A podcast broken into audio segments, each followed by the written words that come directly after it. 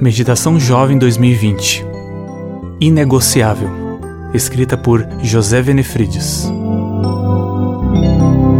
25 de outubro Juventude Jovens, eu lhes escrevi porque vocês são fortes.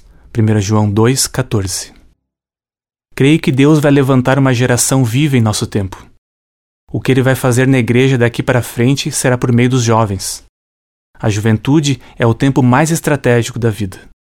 Nessa fase, as maiores e mais importantes decisões são tomadas.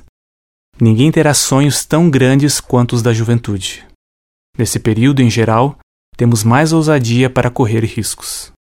Alguns pensam que os jovens são imaturos e irresponsáveis.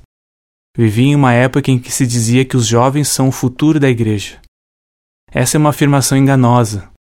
Mesmo que não a usemos mais, na prática, os jovens são tratados, em algumas de nossas igrejas, como membros de segunda categoria.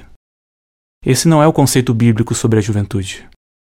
A Bíblia faz mais de 300 referências a jovens para designar a idade ou um agrupamento na sociedade. Quando a Bíblia usa jovem e velho, refere-se à transição da vida. O jovem é considerado responsável por seus atos, maduro para as decisões, deve assumir os desafios da vida. Jovem, você é forte. Tem mais força do que imagina.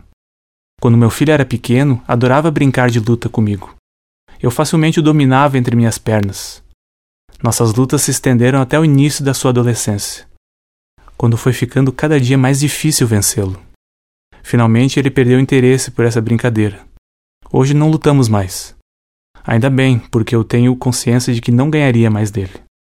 De modo semelhante, alguns líderes têm medo do que os jovens poderão fazer com a igreja. Não é essa a opinião de Deus. Ele acredita em você. Sabe que você tem um tremendo potencial para as mudanças que ele deseja ver acontecendo no mundo. O segredo dessa força é o compromisso com Sua palavra. Deus quer agir na igreja por seu intermédio. Por isso, deixe o Senhor agir. Hoje poderá ser o dia mais incrível de sua vida. Deus sabe que você está no ponto certo para enfrentar as batalhas da vida cristã como vencedor. Meu nome é Lucas Dimer de Lemos e eu sou editor na Casa Publicadora Brasileira.